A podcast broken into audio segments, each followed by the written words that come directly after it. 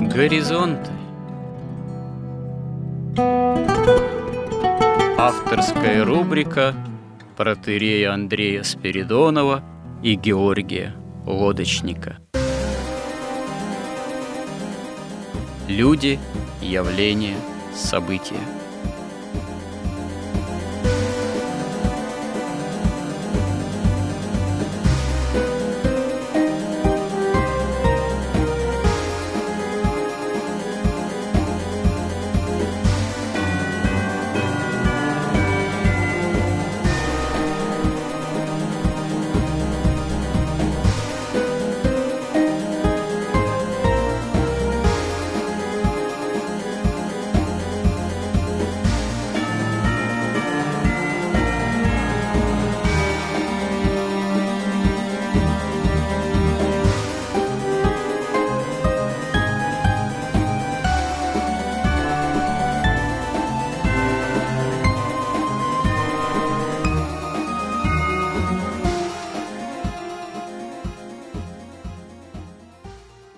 Добрый день, уважаемые радиослушатели.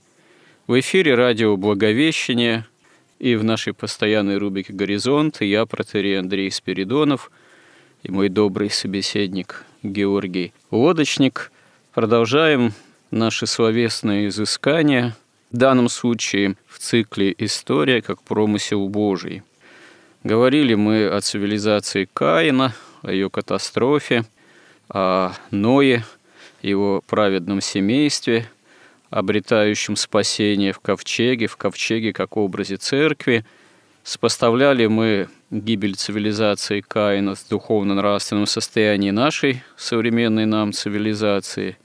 Ну, теперь двинемся дальше, продолжим разговор уже об истории, можно сказать, современной цивилизации, ну, о древних тоже еще ее периодах, истоках – но о современной нам цивилизации, потому что можно сказать, что по большому счету цивилизация, которая возникла на Земле после всемирного потопа, это и есть наша тоже цивилизация. Разумеется, эпохи сменяют друг друга и в рамках истории этой цивилизации. Разумеется, история самих народов, государств, этносов, имеет свои периоды и наступают какие-то порой эпохальные сдвиги или своего рода тоже обновления, которым могут предшествовать разного рода кризисы, мировые войны, завоевания, открытие континентов, появление там, машинного производства, к примеру, обвальное такое явление научно-технического прогресса – и его плодов, чему мы являемся свидетелями вплоть вот до повальной компьютеризации, что называется. Но, в принципе, все это все-таки происходит в течение непрерывной истории, начиная с того момента, как Ной семейством ступил на обновленную землю. Поскольку предшествующая цивилизация, как мы уже говорили, цивилизация Каина, фактически была стерта – от нее ничего не осталось. Может быть, за исключением каких-то редких артефактов, исполинских сооружений, их остатков, если они действительно принадлежат допотопной цивилизации, и повествования библейского, достаточно краткого. А прямых наследников Каина нет, прямого преемства деятельности допотопной цивилизации тоже не имеет места быть как следует из повествования книги «Бытия», действительно земля, когда на нее сходит Ной праведные его семейство и представители животного мира, а, которые нашли спасение в ковчеге, это уже цивилизация обновленная. Но о чем стоит тоже поговорить, это о том, что семейство Ноя представляет собой, в общем-то, с одной стороны, остаток прежнего человечества, а с другой стороны, именно начаток э, нового э, человечества. Действительно, э, среда обитания почти полностью обновлена. Земля уже является собой некую, повторюсь, новую среду обитания. Но, как говорят святые толкователи, Ной, он понимает, что при всем при том не происходит кардинального обновления его самого, ну, человека. Человек, к сожалению, продолжает оставаться ветхим представителем, наследником ветхого Адама. Несмотря на то, что история всемирного потопа и спасения в ковчеге, оно, как толкователи же святые указывают, имеет прямую аналогию, сопоставимо с днями творения, и символика самого ковчега спасительного и то, что происходит. Сейчас мы не будем углубляться во все подробности, но отметим кое-что самое важное. Когда посылается ворон и возвращается, когда посылается голубица, и тоже несколько раз возвращается, а уже под конец приносит оливковую ветвь. Это вот толкователи указывают, ворон – символ Ветхого Завета – вот эта голубица, которая приносит э, оливковую ветвь, это символ уже Нового Завета, обновления. Причем по некоторым толкованиям, когда она приносит эту ветвь, еще восстановиться на Земле не могла флора и фауна, в том числе растительный мир, и голубица приносит оливковую ветвь райскую. Это символ обновления, благоволения, э, грядущего спасения – но, тем не менее, когда Ной сходит на фактически обновленную землю, первым делом он воздвигает жертвенник, тоже важный момент, э, в общем-то, впервые описывается некое культовое сооружение, именно жертвенник, на котором Ноя от всех основных чистых животных, которые пригодны для жертвоприношения, приносит от них жертву один из общепринятых переводов всесожжения, а вообще толкователи указывают, что дело даже не всесожжение, что полностью жертва сжигается, принесенная жертву, а это жертва всецелая, всецелая. Это жертва совершенная. Это жертва, которая прообразует в конечном счете жертву Христову, хотя, конечно, но еще во всей полноте грядущие пути спасения, наверное, все-таки не мог до конца понимать, что Бог станет человеком, но то, что он приносит эту вот совершенную всецелую жертву, это говорит о таком достаточно глубоком его понимании грядущих спасительных путей и понимании того, что для обновления самого человека еще должно происходить, должно произойти что-то очень важное, в том числе со стороны э, Бога, какие-то промыслительные действия, и что он сам и члены его семьи еще остаются, к сожалению, представителями ветхого Адама. Их существо еще ветхое. Ну и здесь же мы видим заключение завета человека с Богом, о чем тоже отдельно надо поговорить, коснуться, который включает в себя, можно сказать, несколько важных, если так можно выразиться, пунктов, которые Господь сам объявляет человеку. Ну и вот после всего этого происходящего, схождения Ноя на новую землю, его жертвоприношения и заключение завета Бога с человеком, начинается уже обновленная история – но о чем мы тоже будем говорить, это тоже важно понять. К сожалению, эта история очень быстро начинает в себя включать уклонение от прямых путей Божиих в лице ближайших потомков Ноя, вплоть до, там, до строительства Вавилонской башни и так далее. Вот это все тоже требует отдельного ну, разговора, понимания почему так начинает это быстро с человечеством происходить. Здесь, как святые толкователи указывают, видимо, становится очевидным, что, безусловно, праведен и его праведностью спасаются во всемирном потопе, оказываются оправданы его сыновья, его семейство, но из этого не следует, что его сыновья и его ближайшие потом внуки-правнуки, они, можно сказать, механически, автоматически тоже должны являть праведность. Свобода воли за человеком остается, и, как говорят святые отцы, удобопреклоняемость греху остается в том числе. Вот э, с таким, как минимум, наверное, комплексом духовно-нравственных таких проблем, с которыми вновь и вновь сталкивается человек, человечество на заре своего существования, в том числе уже даже после длительного периода истории, еще предшествующей допотопной цивилизации. Как вы это все можете прокомментировать? Ну, может быть, начнем вообще с имени Ноя. В Библии написано, что Ной же обрел благодать перед очами Господа Бога, и вот житие Ноя. Ной был человек праведный и непорочный в роде своем, Ной ходил перед Богом. И Ной родил трех сыновей – Сима, Хама и Афета. Ну и вот имя Ной обозначает успокоение и одновременно утешение, как бы утешитель такой. Имя Сим обозначает одновременно и такое растение, и совершенство. И от него, как мы знаем, потом произошел Авраам. Хам – это означает слово «теплота», и Афет – «широта». То есть уже по именам ну, имя Ною дал Ламих, но не тот Ламих из Кайного рода, а из рода Сифа. То есть в этом смысле вот все святые толкователи говорят, что это в каком-то смысле пророчество было. Но в целом мы видим, что Ной должен успокоить человечество от его вот этого вот жуткого там какого-то греха.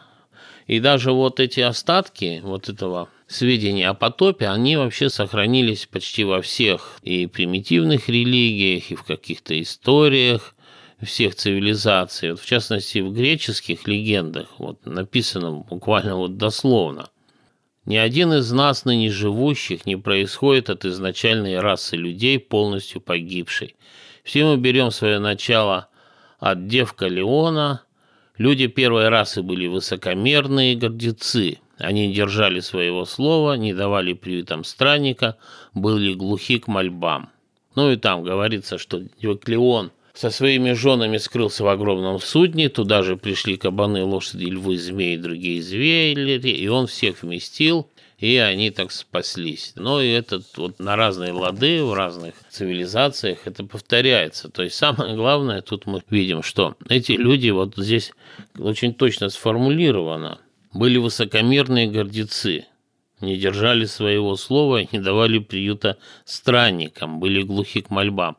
То есть вот Ной от всего этого, как мы говорили, там, исполины, неспровергатели, разрушители, от всего этого Ной успокоить человечество, и вот его дети должны были уже произвести новое человечество, вот это вот совершенное растение, теплоту и заселить всю землю, широту.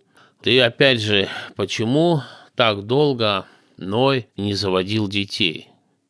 То есть только в 500 лет у него родились первые дети, первый ребенок.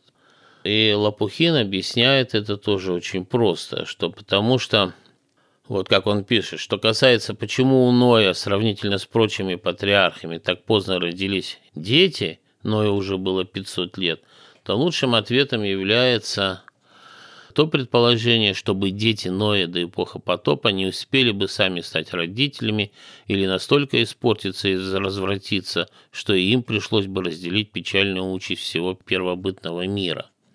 То есть это все объясняется. Как раз у него появились дети, дети успели жениться, и, так сказать, в 600 лет, когда было Ною, начался потоп. И вот тут что интересно, как раз за 100 лет до потопа за сто лет Бог говорит Ною о том, что все человечество растлилось до такой степени, что все они будут уничтожены потопом, и говорит ему, сделай себе ковчег из дерева гофер. Отделение сделай в ковчеге и осмоли его смолою внутри и снаружи. И вот опять Лопухин замечает, что сделай себе ковчег из дерева гофер в еврейском тексте этот ковчег обозначен термином «теба», который еще раз упоминается в Библии, как раз так называется та корзина, в которой был спасен Моисей, что тоже ну, такие удивительные параллели исторические. И смысл, в общем-то, там тоже в значительной степени тот же самый. И дальше Бог рассказывает очень подробно, как устроить ковчег. И, в общем, это было вполне совершенное такое строение, инженерное сооружение, там было три этажа, вот его размеры, он указывает очень точно, и вот священник Владимир Соколов, например, пишет, что размеры ковчега, ну, скорее всего, там могут быть какие-то отклонения, но они были 150 метров в длину, 25 в ширину, 15 в высоту. И как вот сейчас уже в соответствии с современными научными исследованиями это все исследовали, то оказалось, что вот такие пропорции, они максимально устойчивы к любым штормам, переворотам, качкам, колебаниям, и они обеспечивают именно в дрейфе наилучшие ходовые качества. То есть фактически и очень важно, что ковчег был без парусов. То есть он должен был двигаться не по воле Ноя, а исключительно уже по воле Бога и по воле волн. И тут мы должны вот на что обратить внимание, что по сути ведь Ной строит этот ковчег сто лет, целые сто лет, век строит этот ковчег. И в этом смысле, а что он строит? Он строит церковь, земную церковь. То есть церковь, она вечна, но вот земную церковь именно он созидает, вот этот ковчег как церковь, которая должна спасти и его, ну и его детей с женами, и жену, это восемь человек спаслись. Это вот вся церковь, весь состав церкви на тот момент был восемь человек. То есть мы видим, что, по сути дела, поскольку Бог объясняет вот детально, как это строить, это тоже элемент культуры. То есть сто лет фактически можно сказать так, что Ной созидает вот эту культуру, которая должна, по сути, вот эта культура, да, она была неразрывна с церковью. И, собственно, мы уже и говорили, что любая культура есть внешнее выражение, по сути дела, церкви, то есть веры, истины божественной или истины уже такой сатанической и церкви сатанической – или там мы говорили, что это или религия в основании культуры лежит, или магия. И тут вот очень интересная статья, года три назад вышла, Василий Щепков написал. Очень интересно. Ее суть заключается, если кратко говорить, в том, что ну, культура, да, это то, что создает сам человек, та среда, в которой человек может только стать человеком, он воспитывается, он постигает истину, он приходит в церковь, вот именно в культуре, либо не приходит в церковь, а борется с церковью. И вот он, так сказать, исследуя вот такие перспективы, говорит, что ну, есть два пути. Либо вот как делает это вот сейчас называется посткультура или постчеловечество, вот это вот уже такое киборги, когда будут, или вообще исключительно роботы. То есть, когда человек может всю природу сделать культурой, потому что культура отличается от природы. Природа живая, она как бы имеет божественное происхождение, а культура то, что сделано человеком и сделано искусственно. И одно дело культура христианская, другое дело культура сатаническая. Вот она стремится преобразовать землю до такой степени, чтобы вся земля стала, так сказать, результатом деятельности человека, то есть результатом вот этой посткультуры. С тем, чтобы, как он говорит, тут тоже интересно. Он вообще начинает с того, что первая культура начала создаваться еще в раю, когда Адам и Ева начали опоясываться смоковными листьями. Как он говорит, что вот эти опоясывания – это первое проявление земной культуры в истории, искусственная компенсация появившейся внутренней неполноценности человека. Потому что стыд, тоже очень хорошая формулировка, стыд – это чувство несоответствия себя себе же, себя самому себе. Адам и Ева покрыли свои ноги и тела, как бы защищаясь от райской природы и от Бога, которые с этого момента показались им враждебными. Но Господь преодолевает вот это вот, потому что, ну, как они пали, в их как бы сознание проникли уже сатанические идеи, вот это вот «я», «станьте как боги», и поэтому их реакция на изменившееся мироздание была именно так вот защититься и от Бога, и защититься от рая. Но Господь предлагает собственную культуру, то есть культуру спасения, вот уже культуру вот христианской церкви, уже жертвоприношения, он одевает их в кожаные ризы, объясняет им, что они могут быть спасены Христом, Спасителем, и вот устанавливает вот это вот жертвоприношение, которое является и основой христианской религии, и вообще практически любой религии, и основой христианской культуры, и вообще почти любой религии. Получается так, что с самого начала, еще с момента грехопадения, возникает два пути развития культуры. Это именно защититься от божественного мироздания и вообще по возможности все, что человеку доступно, преодолеть и превратить вот в это сплошное опоясывание.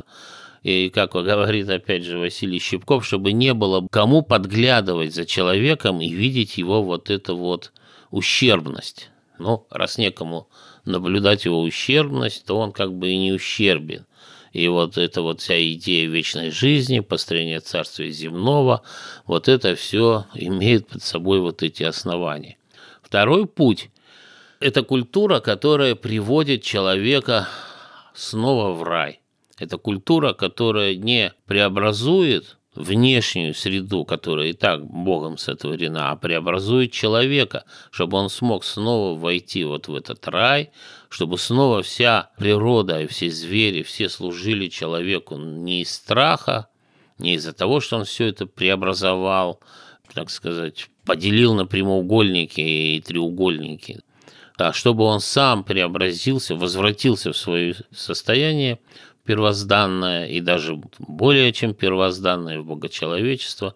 И таким образом снова вот эта культура, как путь к этому совершенному состоянию, это как раз вот путь христианской культуры. И вот Ной, он сто лет созидает этот ковчег, что достаточно немало. И дальше мы там можем прочитать. Когда ковчег практически готов, Бог говорит Ною – Войди и ты все семейство твое в ковчег, ибо тебя увидел я праведным передо мной вроде всем, и возьми всякого скота и чистого возьми по семи, мужского пола и женского, и скота нечистого по два мужского пола и женского, и птиц, и так далее, чтобы сохранить племя для всей земли. Ибо через семь дней я буду изливать дождь на землю, сорок дней и сорок ночей иструблю все существующее, что я зостал с лица земли. То есть здесь опять начинается вот эта нумерология Библии. Но мы говорили, семь – это полнота, божественная полнота вот в нашем уже вот этом земном павшем мире. Восемь, на восьмой день начался потоп, сорок дней лил дождь. Это сорок тоже мы говорим полнота испытаний, это такая нумерология в Библии. И вот очень интересно, как раз на эту тему пишет блаженный Иероним Стридонский. Это и есть тот день, то есть через семь дней воды потопа пришли на землю. Это и есть тот день, который называется восьмым. Поэтому и на некоторых псалмах написано на восьмой это день, в который кончается синагога и рождается церковь. Это день, по числу которого по восемь оказалось спасенных душ в ковчеге. Так и нас, говорит Петр, спасает церковь. Мы знаем, что и воскресенье это был, если говорить по старому календарю, по иудейскому это был восьмой день, это был по иудейскому календарю первый день недели, а сейчас по христианскому это день как раз воскресенье, оканчивающий неделю. И, как мы говорили тоже, что вот история Земли, она состоит из восьми этапов основных, вот когда были эти основные заветы с Богом созданы. И как раз последний, седьмой – это христианский, восьмой – это уже богочеловечество. То есть и все уже здесь, вот уже в книге «Бытия» в самом начале уже вот это все каким-то образом уже учтено и предусмотрено. И также вот и святой Максим Туринский пишет, что посмотри, эти 40 дней священнейшее число, с которого начинается начало.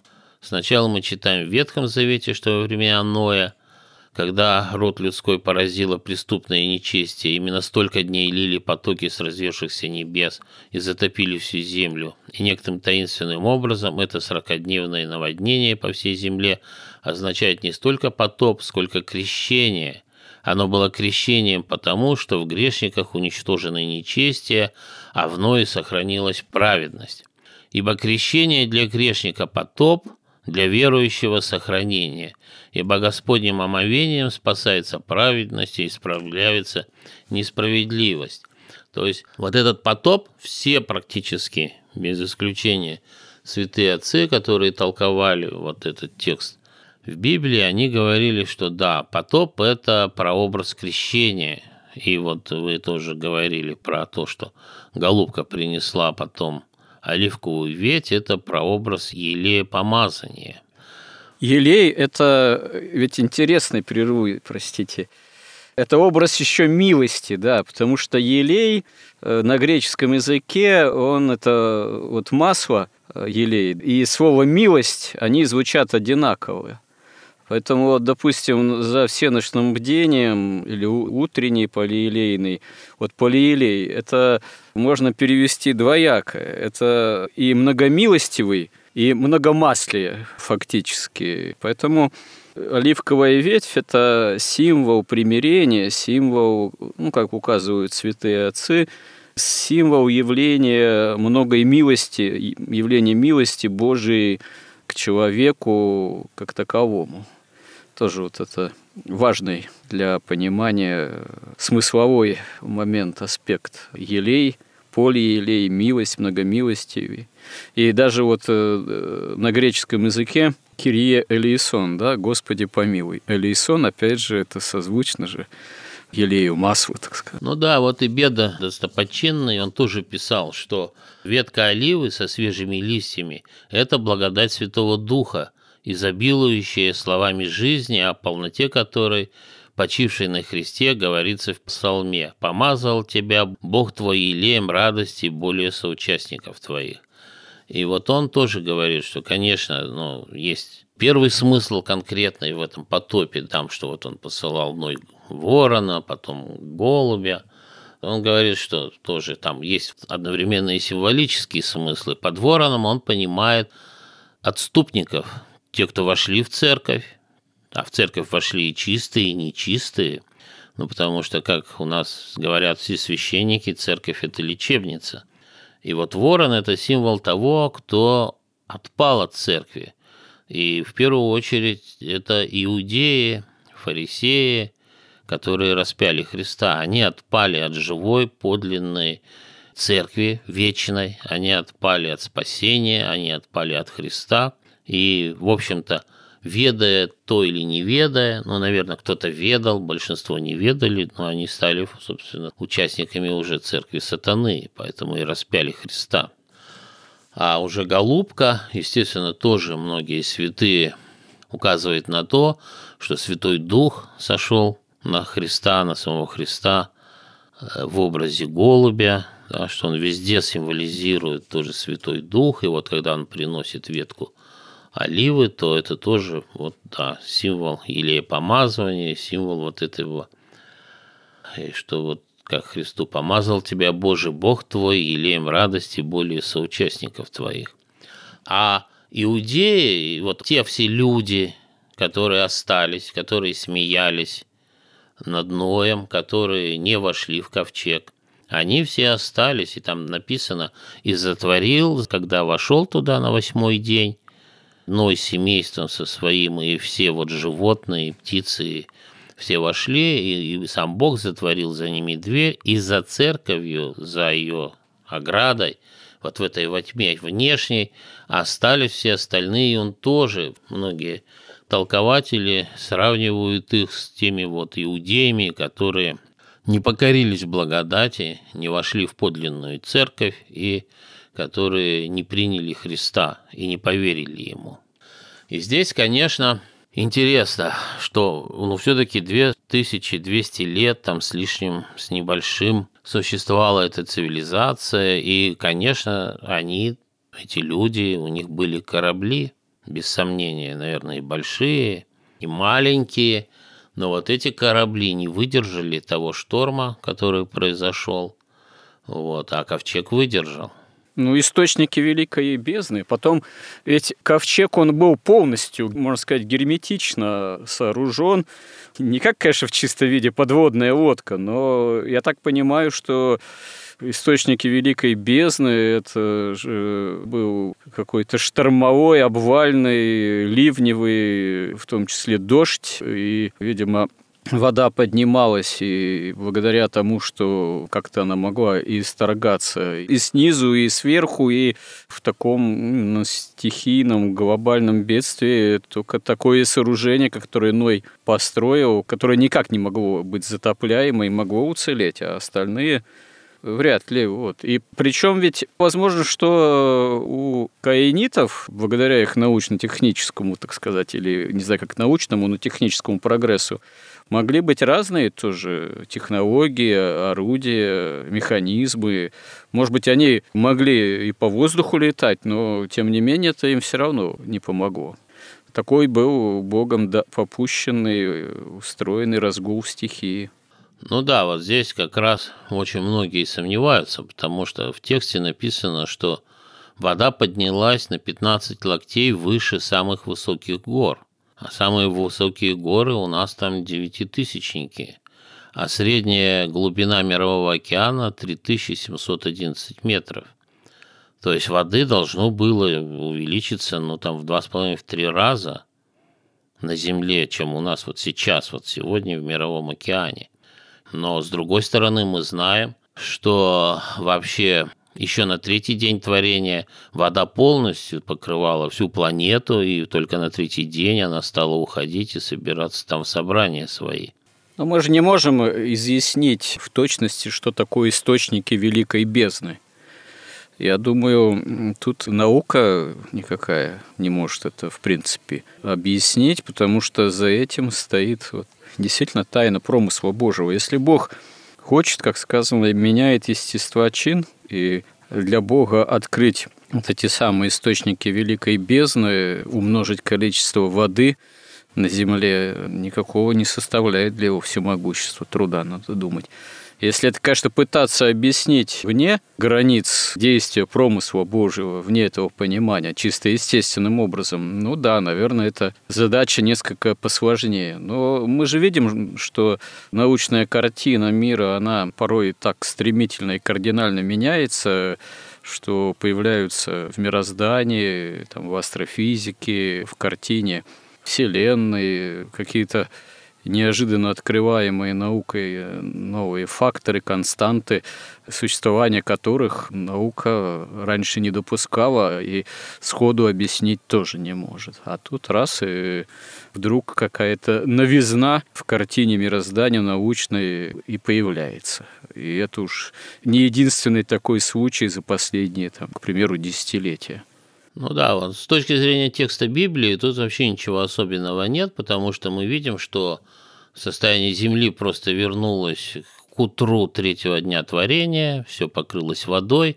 С точки зрения ну, каких-то физических объяснений, тут есть такая вещь, что когда уже Бог после потопа заключает завет с Ноем, он обещает ему, что вот уже сейчас земля, зима и лето не прекратятся и сеяние, и жатва. То есть и некоторые, и даже из святых отцов, они говорили, что, возможно, до потопа не было смены времен года. То есть орбита Земли, то есть ее ось вращения была строго перпендикулярная плоскости вращения Земли вокруг Солнца.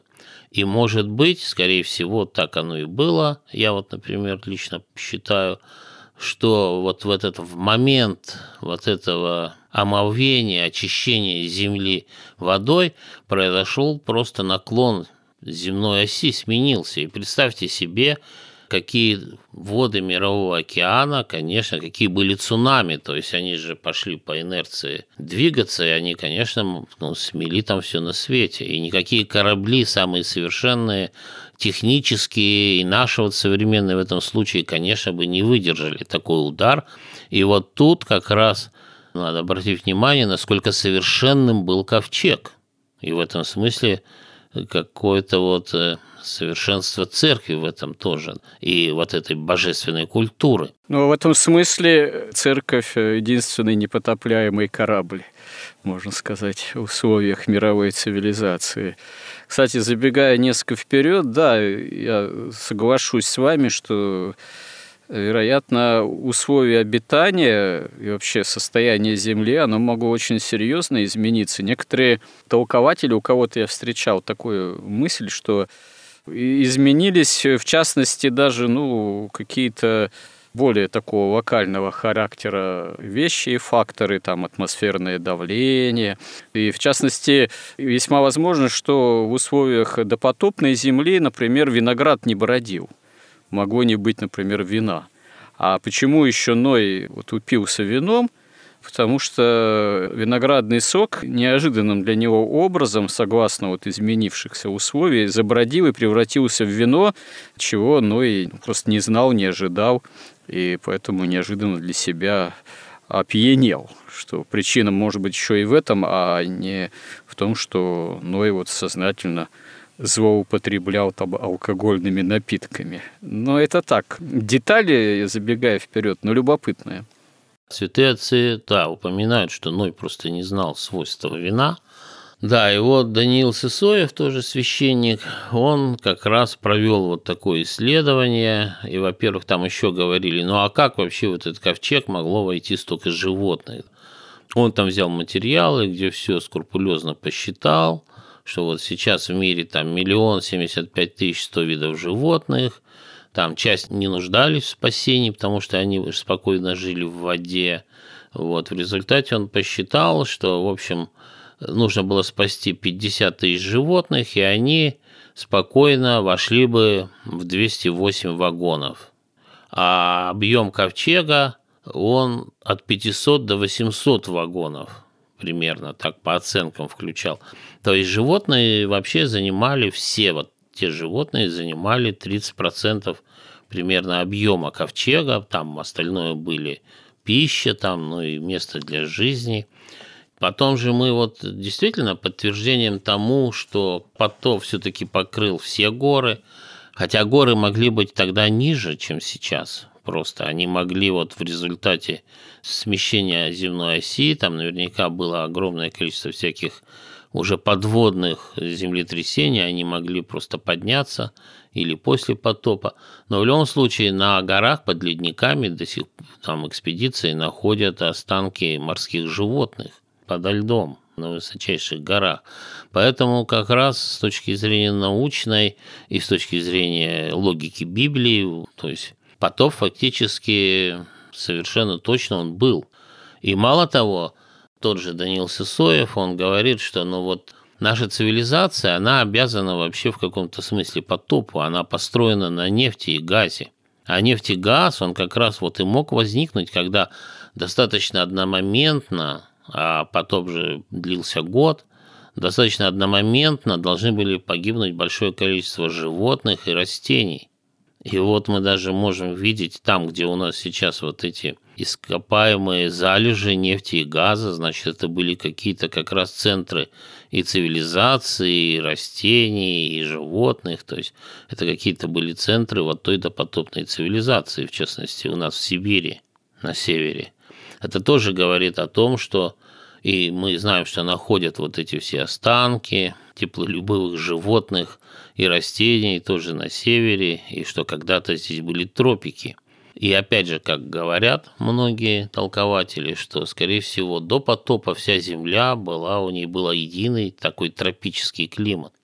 И после потопа наступила новая Земля в реальном смысле. И здесь многие тоже толкователи проводят вот эту параллель, да и, собственно, прямо в Евангелии сам Христос говорил, что второе пришествие будет подобно тому, что было во время потопа, во времена Ноя, когда ели, пили, женились, работали, и вдруг пришел потоп, и все погибло. Мне, знаете, какая сейчас мысль в голову пришла? Если бы на Земле оставался до сей поры везде тропический климат, такой более-менее умеренный, никакой Руси, России бы не могло бы возникнуть история ее, потому что у нас, как известно, эти вот бесчисленные пространства, они как раз характеризуются достаточно суровым климатом как многие тоже указывают, историки, писатели, русский характер мог сформироваться только вот в противостоянии выживании, в становлении именно в этих вот пространствах в условиях далеко не тропического, далеко не благоприятного климата. Так что, видимо, изменению условий обитания на Земле и появлению разных климатических поясов мы обязаны в том, что наша вот история, история России, Руси, она вот такова, какова есть. Но тут очень интересная есть такая история, которую, мне кажется, приводит Максим Исповедник, хотя я сейчас уже не уверен, кто ее приводит, рассказывает, но про один монастырь в монастыре монахи, у них не было воды, они далеко таскали, молились, и начал бить ключ по их молитвам. И у них стало все хорошо, они построили баню на этом месте. И источник иссяк. Тогда они снесли баню, и источник снова начал бить. И как бы смысл вот этой притчи в том, что Бог следит за вот этой гармонией, соотношением высшего и низшего в человеке.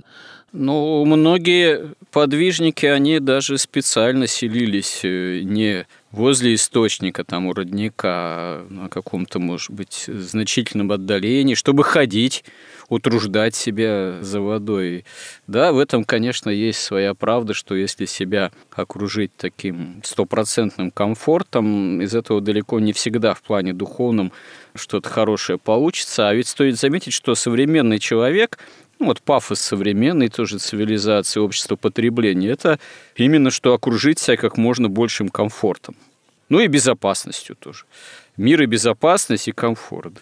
Ну да, и Максим Исповедник вот это совершенно точно пишет. Ну и Христос говорил, где сокровище твое, там и сердце твое. И он говорит тоже, что если ты склоняешься сердце твое и разум твой обращен к комфорту, к плоти, то он уже никак не обращен к Богу и к Духу. И поэтому здесь можно даже сделать вот из этой притчи такой вывод, что вот зима – это что-то вроде такого природного поста. Ну и вообще основные посты у нас тоже и рождественские, и великий, они тоже зимой. То есть это некий такой пост. А до потопа не было этих постов, было все время прекрасные условия, значит, все росло, все было замечательно. А после потопа стала жизнь такая более ритмичная. Тогда лето Господня, потом зима.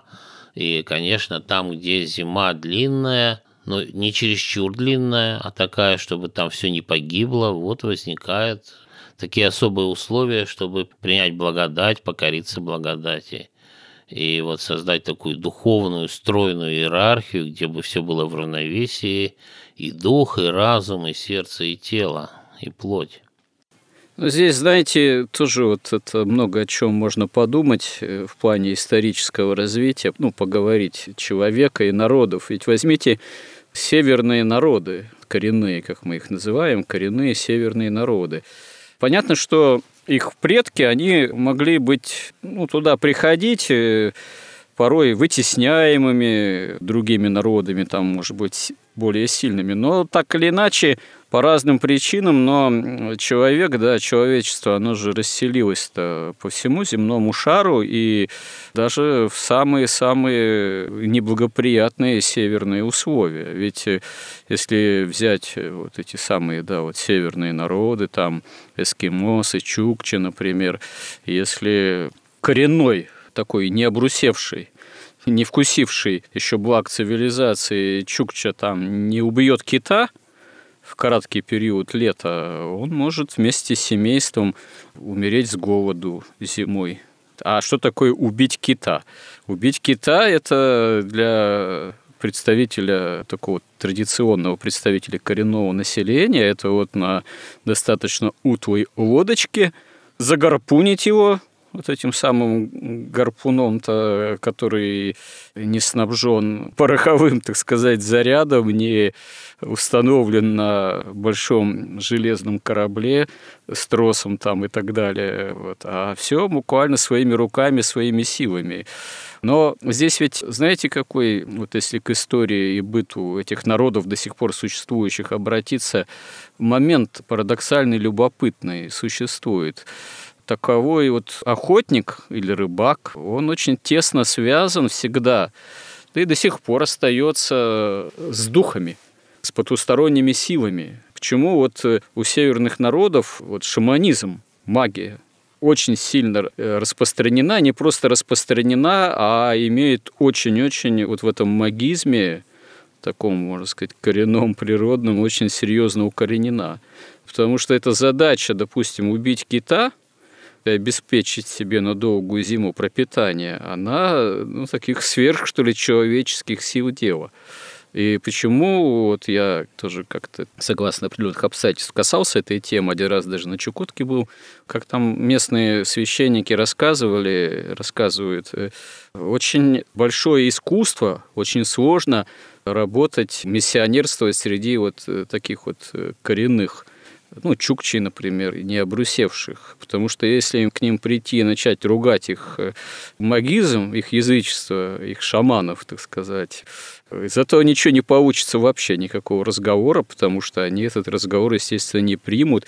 Это для них совершенно необходимое, коренное, сверхъестественный образ жизни, который в общении вот с этими духами обеспечивает им элементарное выживание. Вот тоже какие бывают непростые условия обитания или насколько сложно обращение ко Христу такого рода вот народов, укорененных в таком язычестве, которое является не просто каким-то баловством, там, к экстрасенсу пошел или гадалки, а просто вплетено в само основание жизни. Но это вот э, так вот, э, не то чтобы к слову, а поскольку мы заговорили о таких, да, вот вещах каких-то природных, можно сказать, земных а выживании, расселении, разных, там, так сказать, климатических условиях. Это довольно непростую картину порой все представляет. Ну, это ведь даже если мы придем и расскажем, и тем более, если начнем ругать, но я думаю, что это, до этого никогда не доходит, но если мы расскажем там Евангелие, о нем все знают, там, или и мусульманину, буддисту, индуисту, но тоже так же. И даже если мусульманин, например, он достаточно такой образованный, просвещенный, он даже понимает превосходство, более тонкость и красоту, ну, даже вот на таком уровне, или там даже истинность христианства, он все равно не переходит, потому что есть такое понятие, как отцовство и хранение веры предков, и верность. Поэтому это сложная, да, история, конечно. Кстати, вы вот говорили о культуре как тоже некой основе, фундаменте человеческого бытия. Здесь ведь культура тоже иногда играет парадоксальную роль. Она действительно является неким таким принципом основным, главенствующим в формировании мировоззрения, самосознания человека. И вот та культура, в которой человек возрос, как говорится, от молока матери, она его порой научает каким-то самым важнейшим вещам, но и очень не привязывает к этим вещам. Если требуется какое-то изменение, допустим, культурное в том числе, вот в плане обращения к истине, ко Христу, тут э, тоже возникают довольно серьезные порой вопросы или проблемы. То есть то культурное основание, в котором родился, вырос человек, оно э, должно быть тогда как-то преобразовано. Не обязательно, что человек должен полностью отречься, отказаться там от всего. Культура в нем живет, он в ней вырос, но вот вопрос, как ее преобразовать, как ее обратить, в том числе вот эту личную корененность ко Христу, это иногда очень-очень сложный и важный, непростой да, вопрос. У нас, к сожалению, уже время эфирное заканчивается. Я прошу вас к этому вот разговору сегодняшнему некое резюме высказать, как-то подытожить его. Да, и поэтому вот силы тьмы, они, конечно, это все прекрасно понимают. И в первую очередь это, конечно, идет борьба за культуру, за основы какой-то культуры. И мы видим, что вокруг нас с культурой происходит. И Я бы хотел еще добавить, что вот и Иоанн Златоуст писал, что ведь вот церковь, по крайней мере, как ковчег спасения, это не какая-то комфортная история. Это одновременно испытание веры. И сто лет строить везде сухо, ты строишь огромный ковчег, да, грандиозное здание сто лет. Это испытание веры. Ну и потом год без окон, фактически, да, то есть только есть небольшое верхнее окно. Ты должен тоже верить и год жить в этом ковчеге, который носится по воле волны, ты не знаешь, что впереди, это тоже серьезнейшее такое, очень тяжелое испытание веры. И Ной все это вынес, и поэтому Бог заключил с ним свой завет. Ну, не случайно ковчег толкуется как образ церкви в том числе.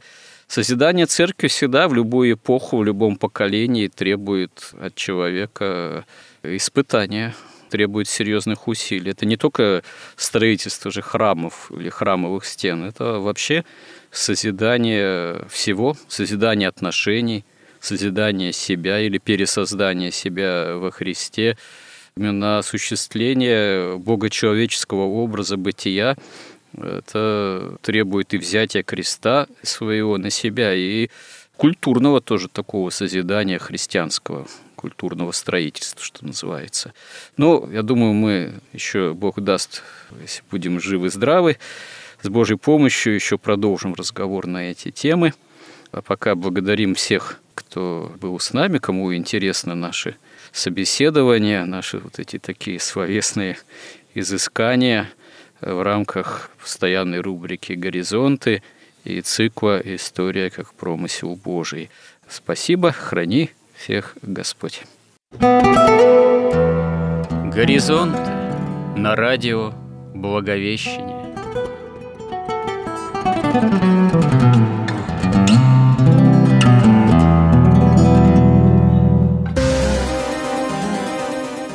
Разговор вели протерей Андрей Спиридонов и Георгий Лодочник –